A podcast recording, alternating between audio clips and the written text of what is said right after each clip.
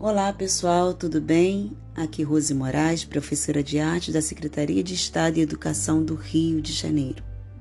Sejam todos muito bem-vindos ao nosso quinto podcast das aulas de artes do oitavo ano do ensino fundamental.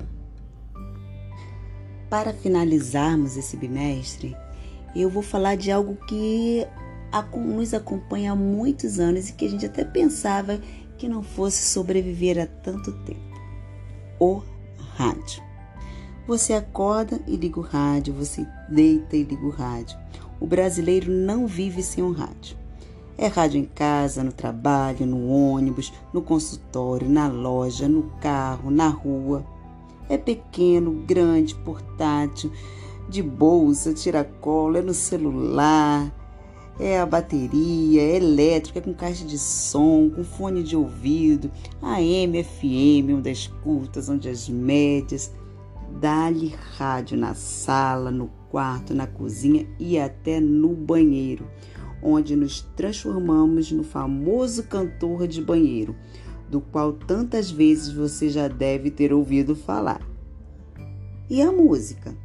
É samba, forró, bolero, tango, funk, sertanejo universitário e tantas coisas universitárias que tem por aí, notícias, piadas, brincadeiras, sorteios, receitas, orações, serviços, propagandas, fofocas, meu Deus, de futebol. Ah, estar no rádio é pura emoção. Quando a TV surgiu, muitas pessoas acharam que o rádio seria esquecido, mas que nada. Ele é o veículo de comunicação mais frequente nos lares brasileiros. O rádio tem seu público. Do Iapoque ao Chuí, com notícias daqui e dali, sabemos que para muitas pessoas o rádio é o único meio de comunicação com o mundo. Isso é verdade, viu? Atravessando fronteiras e culturas. O rádio foi introduzido no Brasil em 1923 e desde então presta serviços, informa, vende, alegra, preocupa, entristece, anima, dá esperança. Tudo isso acontece por meio da matéria-prima da linguagem, a palavra, que juntamente com os sons e com a leitura de mundo feita por nós, propicia o entendimento atingindo seu principal alvo, o ouvinte. Isso mesmo, este estará interagindo com os profissionais do rádio silenciosamente, construindo sua imagem individual.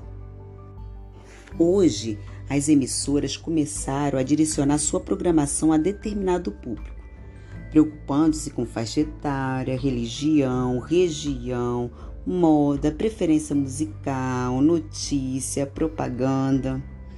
Assim como a TV, o rádio vive dos anúncios veiculados. Nos intervalos das programações, áreas até que a gente fica um pouco chateada, né? Que às vezes tem tanto comercial e a gente quer ouvir músicas, mas esses anúncios induzem ao consumo de produtos, determinam comportamentos, estilos de vidas, ideias, valores, além de promoverem campanhas e transmitirem mensagem. A ética é um fator importante nessa programação. Credibilidade e confiança devem nortear os anúncios e notícias, fazendo do rádio um veículo de comunicação compromissado com a verdade. E para finalizarmos, o rádio trabalha com sons e com a palavra falada. Ingredientes fortes o suficiente para fazer de cada ouvinte um construtor individualizado de imagem das suas imagens sem apresentar qualquer aparato visual, como cinema, televisão, teatro, jornal. O rádio, por isso mesmo, vai mexer com a imaginação de cada um, com a realidade de cada um e sua visão de mundo. Algo incrível que o rádio proporciona aos que, valendo-se somente da audição, podem mágica e criativamente ter seus outros sentidos acionados em um envolvimento global com a cena radiofônica. interessante, não é mesmo?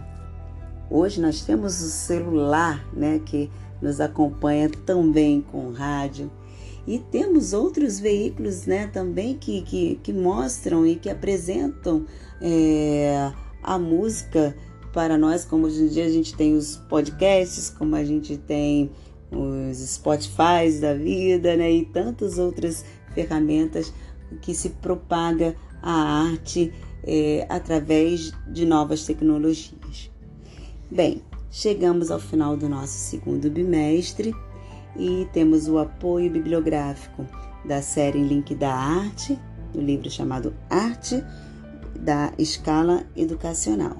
Um grande beijo a todos e até o nosso próximo bimestre.